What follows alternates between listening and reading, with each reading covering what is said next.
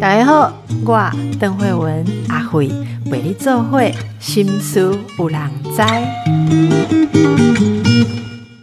大家好，咱过来看伊啊，最开心呢，因为。呃，现实生活中哦，有时太无趣。大家来看看戏剧，诶，可是好的戏剧又是反映我们现实当中的人性。也非常感谢哦，最近几次像卓剧场的戏剧，我们节目访谈的时候，听众朋友的回应都非常的热烈。诶，今天我们又把他们请来了。卓剧场第四部播出的作品叫做《绿岛惊魂》。绿岛惊魂，诶，绿岛最近蛮敏感、蛮红的哈，因为大家都有有注意到这个绿岛曾经是。是什么样的地方？不过这一出，诶，不是那种背景的哦，不是这个政治背景的吧？好，所以这个是诶一些应该说小人物好的的梦想的事情。现在正在热播中的戏剧叫做《绿岛惊魂》，这是什么样的作品？我们就请两位编剧来跟大家第一手的介绍。第一位是。燕心柯燕心，我们金钟编剧燕心你好，嗨，邓医师好，好，第二位也是金钟编剧哈，这入围跟得奖其实是一样的哦。詹姐，詹姐你好，大家好，跟我们介绍一下《绿岛惊魂》讲的是怎么样的故事呢？《绿岛惊》其实片名就是叫《绿岛惊魂》。这故事是讲述呢，呃，一个从呃，就是有几个小人物们，包括一对那个为了小孩想要赚大钱的夫妻，还有一个过气的歌手，他想要钱东山再起，然后还有一个一个男孩子，他为了这个心爱的老师想要呃赚五千万的钱来帮他买回幼稚园，这几个人凑在一起，他得到了一个绿岛有挖金的消息，然后他们一起踏上这个挖金的旅程。然后在绿岛遇到了各式各样奇怪的灵异的事件。这个灵感哈，这这是作家陈玉峰原著小说，就是原著小说叫《绿岛惊梦》，你们的剧叫《绿岛惊魂》，魂牵梦系这样组成起来。啊，那为什么会对这个小说呃有兴趣？其实是老师小弟老师跟陈玉峰老师是非常好的朋友。然后小呃陈玉峰老师是台湾的自然文学的很重要的一个作者。但是他的著作里面呢，有一部是蛮特别，就是《绿岛惊梦》这个著作，他其实是采访了有关曾经发生在绿岛的真实的事件，是有一个人呢，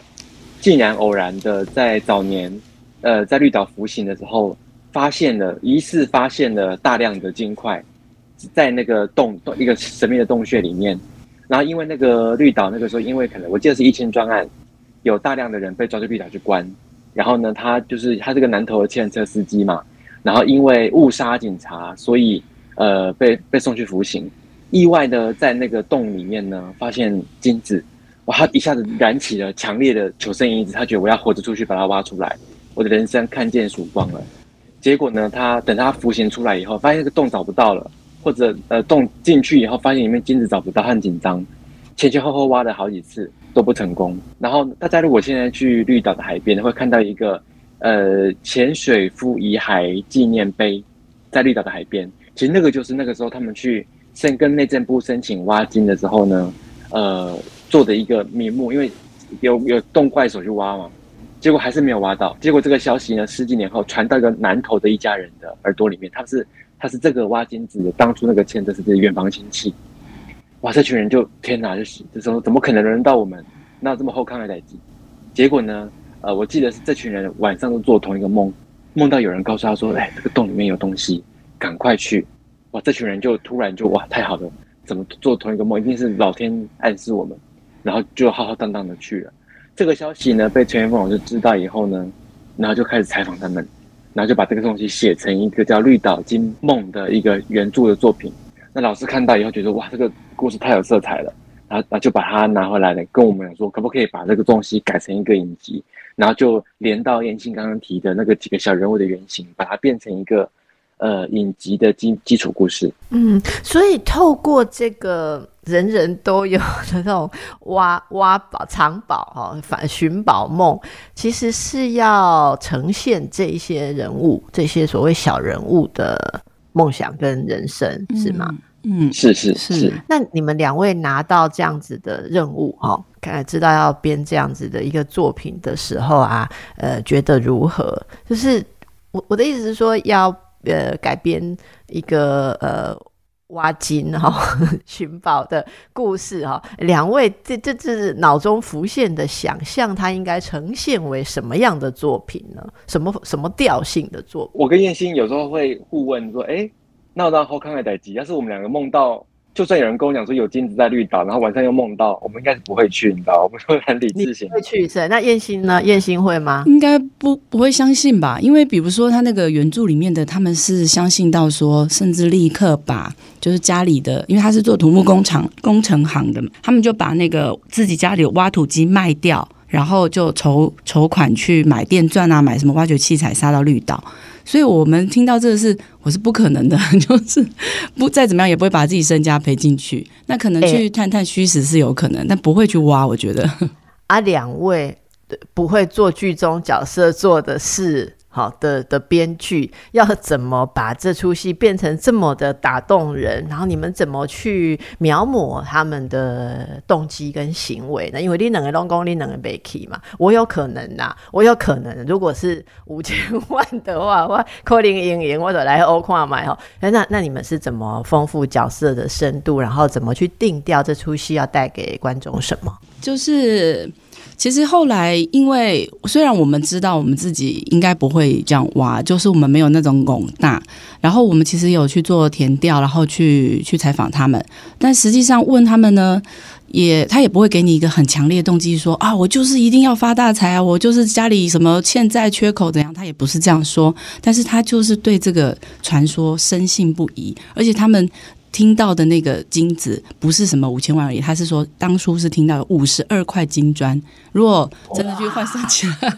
来，好几亿。没有，可是你不觉得那个数字越大，你就越不可信吗？我就越觉得你们怎么那么 怎么那么夸张，怎么这样就出发了？那正因为就是这样问下去之后，那在在填调过程中又了解说，他们其实都是非常淳朴的、老实的，然后也是就是比如说。像像那对夫妻，他有自己的小孩家庭哈，然后那还有包括当时一起参与的旅馆老板，他们就是都是我们平常呃生活中遇到的平凡人，所以我们就去想说，那什么东西会让他这样想要去挖金？很可能真的就是最基本的需求，比如说我想要。让我家人过上更好的生活，好，我希望我所爱的人有更多的资源跟余裕去追求他们的梦想。那基于这个想法，我就我也是很用心想说，对啊，如果真的有一大笔钱，我要花在哪里嘛？那我当然就觉得我就很俗气哦，想说我两个小孩，一人至少一栋房子，什么这种。那如果基于这种动机，就觉得我们的小人物。应该就是往这种方面出发啊，那所以大概就从这样去设想说，呃，那对夫妻的原型，我们就把它设计多了一个有天才的音乐天才的小孩，那他可能必须要去国外深造，可是两个互相欠债都没有钱，那这个心情之之之下就去设计这个设定，类似这样去推展出来的。那詹姐呢？我觉得这群人他们都在生活中是一个某种失败者，就是他们好像也没有什么远大的前程，然后。呃，比如说那个夫妻，一个是呃已经喝酒成瘾、手会抖的呃厨师，一个是在工工地卖便当的妈妈。然后我觉得他们都有某一种的生活失败者，所以好渴望能够翻身哦。那我觉得可能是这样的一个很强烈的欲望驱动他们，明明知道不可为，可是已经没有退路了，我只能去赌这一把。有点像是我们平常去买那个彩券，你知道，买彩券的放大版，就是我们有做一个梦嘛，像说。说是那个几率低到比闪电急急到还还是低，可是我们还是会买彩券。就是买一个梦想就对了。哎，你这样讲，我会想到你说手会抖的厨师在工地卖便当的妈妈。光你这样讲，我就觉得心被打动到了。哎，我之所以这些人叶欣所以他们要去挖金，应该是一种心情，就是 nothing to lose 嘛。挖金博把行，可我我我不会再失去什么的那样的心情哦。他他原著还有另一个那个原型，我们没提到的是那个，其实他原著里面那个最主要。要主角就是陈玉芳老师特别 focus 的那个主角是一个受刑人，跟算是更生人了。他出狱了，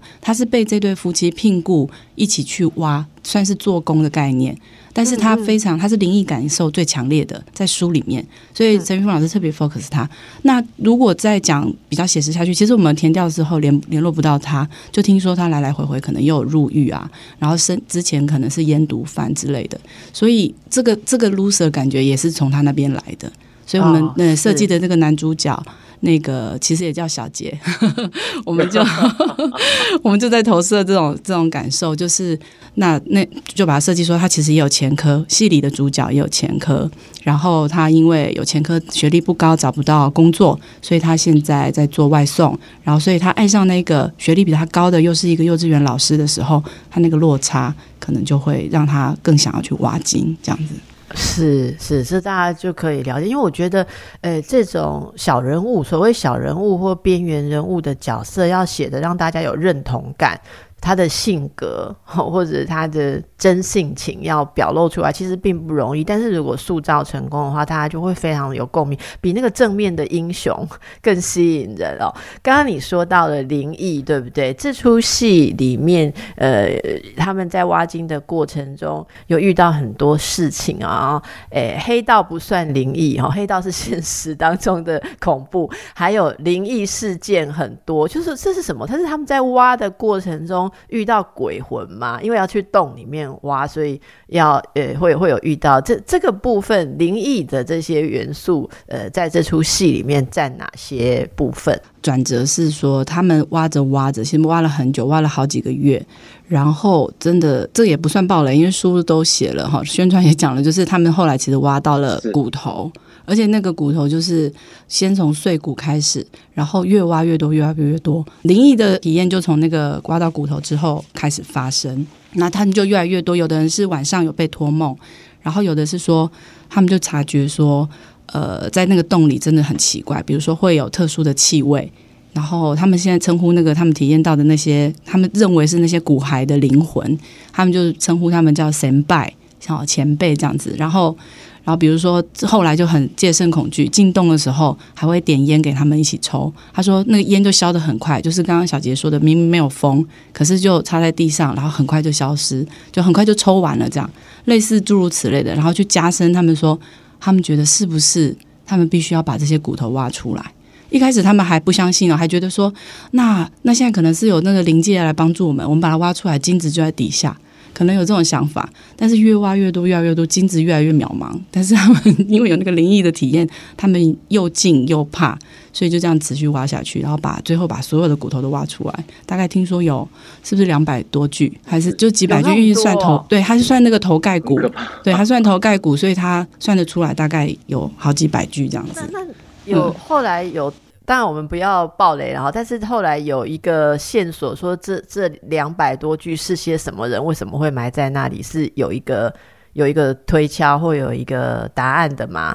有人送去，好像其中有一个人送去美国做化验，发现那个骨还是我记得有上千年之久。嗯，他们推测可能是绿岛最早最早的原住民，可能是可能是他不确定。嗯然后这些骨头被放在目前是被放在绿岛的机场的旁边有一个公墓，他们在做万山公祠，他们盖了一个一个一个一个万山公祠去祭祀这些骨头。然后那个时候，那个刚刚燕欣提到那个旅馆老板还带我们去那个庙那边拜拜。嗯哦，所以它其实是有着呃历史的真实的成分，但是不可考，就不知道那但不。可考。对对对，不晓得到底是哪些人，完全是没有概念。对，那呃我们让大家休息一下，等一下再回来看看我们这些小人物，跟随这些小人物找到了这个以前他们一千年前的小人物哈的时候，会完成什么样的精神启示呢？我们继续来请教詹杰、燕欣两位编剧哦，在这个《绿岛惊魂》里面有这样子的元素跟背景，那你们是怎么决定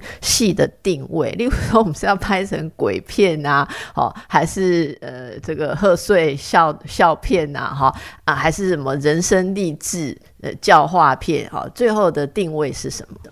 嗯，因为呃，其实那呃原著的里面的感觉上，好，其实比较严肃，因为那个。呃，作者本身他就是 focus 在那个更生人，然后他后来挖到骨头之后，他有一个像是改过向善的过程哈，然后因为他觉得受到了神佛的感化哈，这样。那我们自己觉得这个切入点可能会有一点点就是比较劝善啊或教化的感觉。那我们反而是想说，抓住我们原本看这个原著的那个感受，就是哎，这些人啊，明明挖金这么荒谬，那为什么这个金子的传说这么不可信？为什么会去？它里面带有一点点荒谬的特质。那再加上他们在跟我们诉说的时候，说那个过程有很多很好笑、很有趣的细节，比如说他们为了省钱哦，然后要去那边怎么躲藏，然后自己准备了什么萝卜糕，怎么样去那边那个煮饭，然后又又在那边遇到什么派出所盘查，然后电钻就掉了，就各种荒谬好笑的情节的时候，我们就感受到这里面有一点喜剧效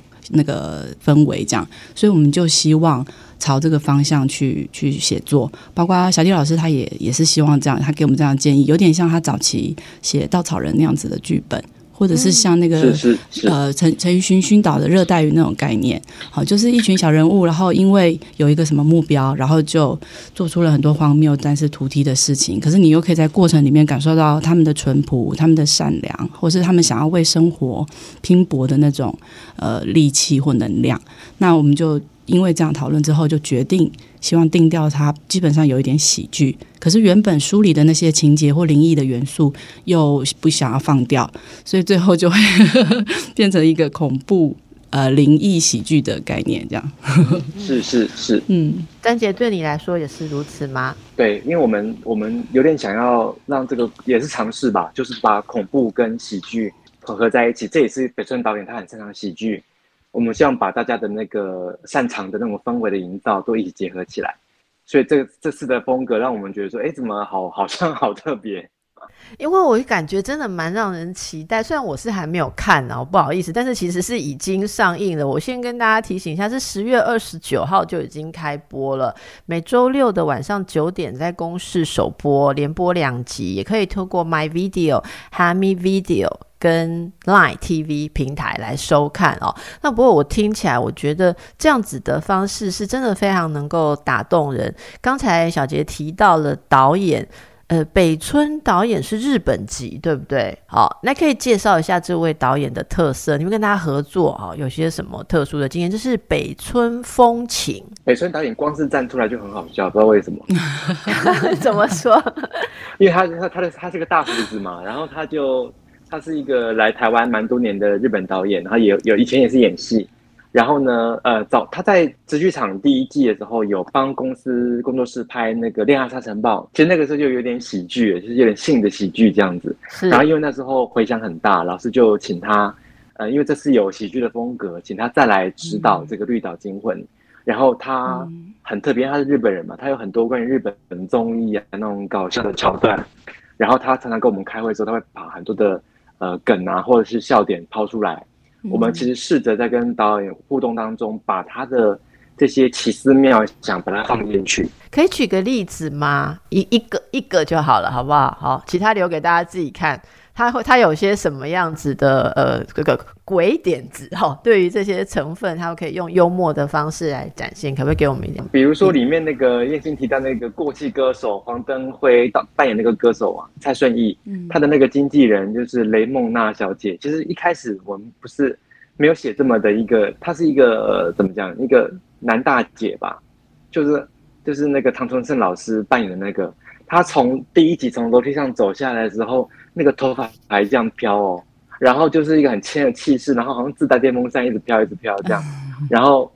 一坐下来以后，他就说你怎么这么没有志气？一下认输，马上打他一巴掌。他 这个东西是他的一个特色的展现，这样子啊，是我觉得可以有真的有感受到那种日本的喜剧的那个所谓桥段或是风味哈。他也比较没包袱，他有时候就敢放一些比较甚至带一点情色的，然后带一点点就是呃就是肢体上的，然后那种搞笑的感觉在里面。哦，那这这方面我我跟小杰本来在剧本里可能没有设计，但是他在拍摄上做了很多发挥，像刚刚讲那个男大姐嘛，然后还有像有一些小点子啊，比如说。呃，那个他们可能有要偷藏金的桥段，那他就很大胆说，那他希望有一小块金子，比如说那个受刑人要藏着他带出去，他就把它塞在屁股里，类似这种，就是 他就是他会想到的，不然要塞在哪里，对不对？哈，哎。这个这个说真的，有搜查任何有搜查关卡的地方要出去要藏东西，但是他就会再继续延展跟发挥，比如说下一个人拿到的时候，可能就觉得啊这是金子啊，就放在嘴巴咬一咬，这样 类似这种幽默，对幽默了，好，真的有幽默。诶，所以呃，小杰刚刚已经讲到我们卡斯哦阵容的坚强哦，诶，你说到了唐崇盛哦，这次主要的演员跟大家介绍一下好吗？这次呃，男主角是林子宏，然后另外刚刚我们提到那些挖金的小人物有大文，还有陈木易老师，还有那个黄登辉，黄登辉，黄登辉，嗯，演那个过气歌手，嗯，对，过气歌手，然后还有我们自做卓剧场的自己的演员叫叶星辰跟严玉玲，嗯。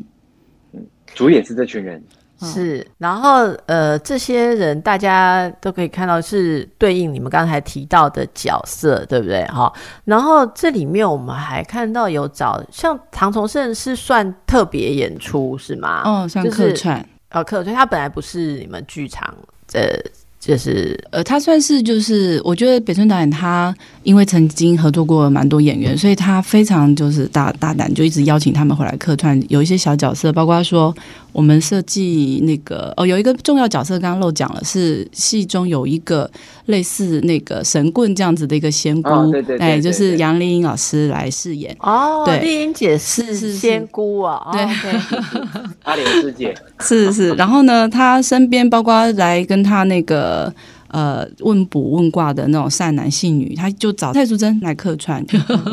蔡淑珍来客串。然后像刚刚讲那个，他自己也会下去客串，他演一个那种色色的日本军官，曾经去挖呃留下金子的一个军官。呃，他就很做做很多这种事。那刚刚讲那个唐崇盛老师是，就是他扮演这个过气歌手身边的呃以前的星探，这样一个经纪人，在扶持他的一个经纪人这样。那也找了小 Q 一个叫陈瑜的，在《恋爱沙尘暴》里的一个女生来演那个黄登辉的助手，这样子。嗯，那在这个过程当中，据说片中有对于一些经典哦，像《惊魂记》呀，好，还有之前八蝶党这个猎豹橘子哦，就有一些致敬的桥段，是不是？对，这个这就是那个刚刚邓医师希望我们举例的话，那这就是北村导演的 的的风格所在。他像那个《惊魂记》的那个设计，其实是本来剧本写的桥段是说，呃，那个男主角在他们进到那个绿岛的旅馆之后，你不知道是中邪还是他自己梦游，反正他晚上呢，他就拿着一个武器，可能只是一个旅馆的摆饰，他要去刺杀。那个一起同行的这个夫妻里面的这个太太，那本来是睡梦中的事情，但是北村导演把它完全改成是在浴室里发生。然后我真的也没想过他拍这么露骨，因为 因为那个大文就是 本身谐星来着，但是我亲眼看到他就看起来像是裸体了这样，然后就是完全复刻那个希区考克惊魂记的分镜，对那个真的太经典了。但是我我更吓到的是，我没有想到他在浴缸里流下来的不是红色的血水，是黄色的尿，我真的是我当场哦，真的是。非常，我真的很 shock，因为那个剧本对我剧本上没有这样，没有想到说他会这样发挥。对，但是听说播出之后，后来那个效果很好，包括他去演刺杀的那个男主角，他本身是偶像团体 special 出身的紫红嘛。那但是粉丝们都觉得哇，他完全挣脱了包袱，他当场演那个梦游翻白眼的样子，非常非常吓人又好笑。然后大文也非常就是没有没有那个包袱的演出这样。那这个我就觉得也算是北分北村导演的特色跟他的能耐这样子。哎，那那小杰，我听着燕青讲这样的过程的时候，我会想说，如果导演这么有灵感啊，你们两位编剧不就很辛苦？就是他今天排一排，突然有一个点子说这里要怎样，啊，是不是就回去你们就要把那个写出来，就是就要能够 catch，还要前后还要串起来，这个过程对你们来讲是甘还是苦呢？嗯。我觉得有甘有苦哦，因为它是一个很大的拉扯，就是说，哎，导演有很多的奇思妙想之后，其实我们，我跟严心有时候比较保守，你知道，说，哎，这样这样好吗？会不会太夸张？可是导演就很敢冲，他就觉得说，那我就要这样子跑远一点点，然后让效果更明显。那我觉得这这也是这次《绿岛惊魂》它比较特别原因在于说，那个那个喜剧啊跟现实的基调，后来有一个奇异的融合。那个氛围反而是让大家很印象深刻。想不到哇，鬼片也可以这样玩，也可以这么的又恐怖又好笑。刚刚新刚提到那一个，而且所有人的形象就是突然就很很鲜明。嗯，因为几乎没有人看过那个紫红有这样的表现，他附身之后有一个哇中邪，然后冲去要杀人的那个过程。可是他在恐怖之余，他有一种怎么讲？有一种呃日式综艺感，然后有一个喜剧的基底在里面。我们因为我们常常每次播出都会看大家的及时的 PTT 的推文，或者是大家的回馈嘛。我觉得大家是对这块其实是很很有印象深刻、很新鲜的。嗯，是是。当然，在当初跟写剧本跟导演讨论当中，我们觉得我就觉得，哎，这样好吗？这样会不会太 over？然后就很紧张，说到时候会不会被骂？那就其实有担心了一下。可是看到成品也觉得，哇，其实蛮蛮特别的。导演他坚持有他的道理在。燕心也有这样担心过吗？我有一个跟他拉扯的例子，但是那那个例子是有一点好笑，就是那个其中有一个戏是呃，就是男男主角他们后来挖挖金的时候，他在洞口，他可能要遇到另外一个设计的重要的女角哈，然后那个那个场面就是我记得是偷偷摸摸，就是他们没有人发现这个女生来找他，那。因为他是挖洞挖金出来放风，那看到那场戏的时候，导演就是说他想要设计成这个男主角正在放风小便，结果呢，那个女生靠过来，哇，一眼就看到他的鸡鸡，然后就心动害羞了。我当场就说这个我不能接受，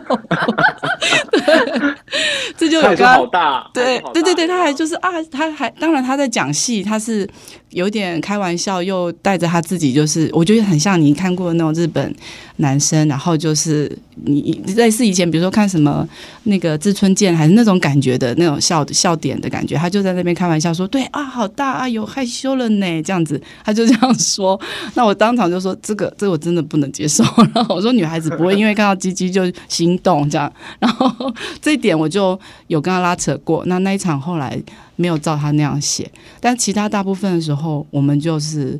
也希望导演有他自己的空间，然后发挥他想要的的的的笑点或者是他的幽默。嗯，但是类似的拉扯就是有有有这样子的例子，所以那个怎么讲，剧场制作团队本身也是你们也在挖你们的金，好，就是也有一个彼此互动合作过程。那这个真的刚才讲的那个桥段，我们可以想象对燕心的考验，然后因为燕心熟悉大家熟悉你的作品，像我在垦丁天气晴嘛，哈，然后你有参与的是应该是波利斯大人、西利人妻、尼亚达这一些，对不对？哈，那大家如果熟悉你的风格，可能一般也不会期待你说出机器好大哦。但是这真的是我们可以看到，就是说团队也在挖一个。一一个一个金哈，然后戏里面有戏员角色，但是编剧、导演、演员之间也有很有趣的互动，我觉得这些都是一些化学元素，呃，非常非常值得期待。呃，大家如果刚才没有听清楚，我再讲一次了。现在每周六晚上九点是公视首播连播两集，不过你如果跟我一样错错过开头，听说浴缸尿尿已经 过了嘛，哈，那 你就可以在这个应该在 My Video 跟 t a m i Video 还有 Live TV 平台来追剧。哦，说到这边，我其实还想问一个问题，嗯，这这些呃故事的背景，它就是刚才讲的是在绿岛，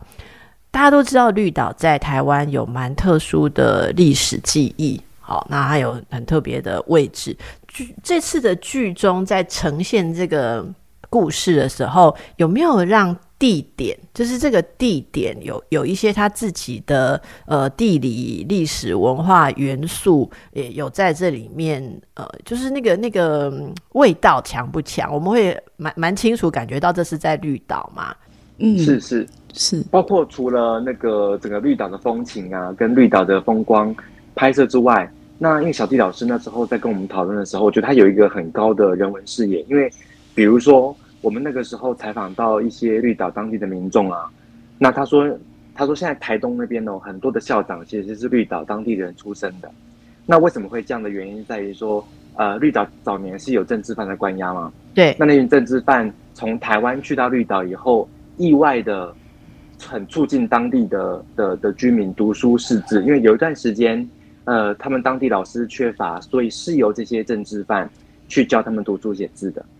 然后，然后这群这群长大的小孩以后，意外的呢，呃意外的又又回回到东部，嗯其实是好几个学校的校长，嗯，然后以及绿岛本身的背景。老师那个时候有一个很好的 idea 是说，因为关于那个洞，我先不要暴雷太多。他说那个洞应该要作为台湾某一个历史的写照，仿佛那个洞里面关押了很多秘密啊，包括从从呃刚刚燕青提到的原住民呐、日本时期的人呐、汉人呐、那个洞应该要成为某种台湾的岛屿的身世或岛屿的历史的某个小小的窗口。看到更多关于这个文化的累积在里面。那这个部分可能在第五集或第六集的时候有一个呃更明显的把这个牌接出来。哦，好，诶，这真的是一个非常棒的点哦。好的，我们让大家休息一下哦，研究一下你如何登入我们刚刚讲的平台，才可以看这出剧。那关于这出戏里面本身绿岛的这个文化还有历史哈、哦，燕心有没有补充？哦，有有，比如说，因为绿岛它那个历史的这个进程，真的其实是呃台湾某一个历史的写照哈。那比如说，他早期白色恐怖的政治犯关押嘛，那当时就有流传那个绿岛百合的故事。呃，那就是讲一个女孩子，她跟她是当地的女孩子，然后很美丽，然后呃很受当地人的喜欢。那她就跟当时的一个政治犯恋爱了。可是这个事情呢，同时在那个关押他们的狱卒或说警察也看上了他。那这边有一个三角恋情。好，那这个后面我就不要再多说，以免会暴 雷，跟剧情有点相关。但是类似这样子的历史背景，我们也有融入在我们的角色设定里。那更不要说刚刚讲说那个计程车司机，他是在疫情专案里面服刑，那这个已经是在白色恐怖之后的时期，那这边也有一一部分的历史设定融在我们的角色里，这样。你刚刚讲到这些部分的时候，听众朋友如果比较不熟悉的话，可能我在想，可能大家会询问一个问题：那时候呃被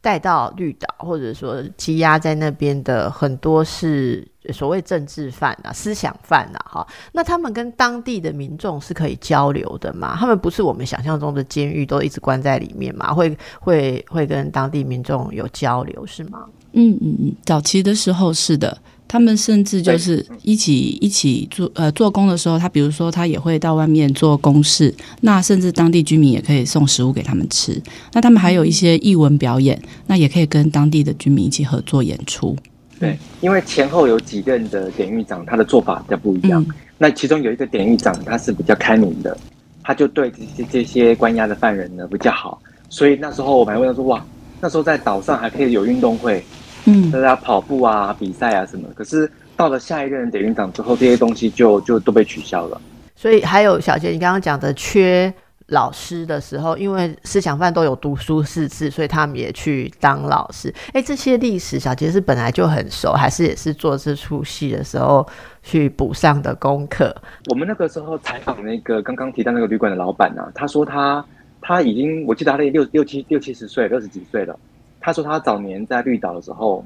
小时候应该他年纪那时候还没有达到白色恐怖的时候，可能很小很小。他说他上国中的时候没有看过火车，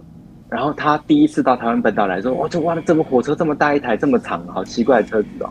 然后一直开过来讲，因为他们可能有有骑脚踏车，可是没有看过这么大的车子。嗯，所以那个那个震撼度对他来说是很很大很大的。可是可是，我觉得因为早年有这些呃跟政治犯的我互动啊，我觉得当地人是很感念他们的。嗯，就是他忽然给他们有一个很很好的机文化的会启迪，或者是教育的背景在他们身上，让他们一下子获得了呃可能在他们原本的那个绿岛里面无法得到的教育资源。那真的是蛮特殊的一历历史，其实会带出文化的很多的轴线啊。有时候我们呃要全面的看一件事情的时候，转到这个比较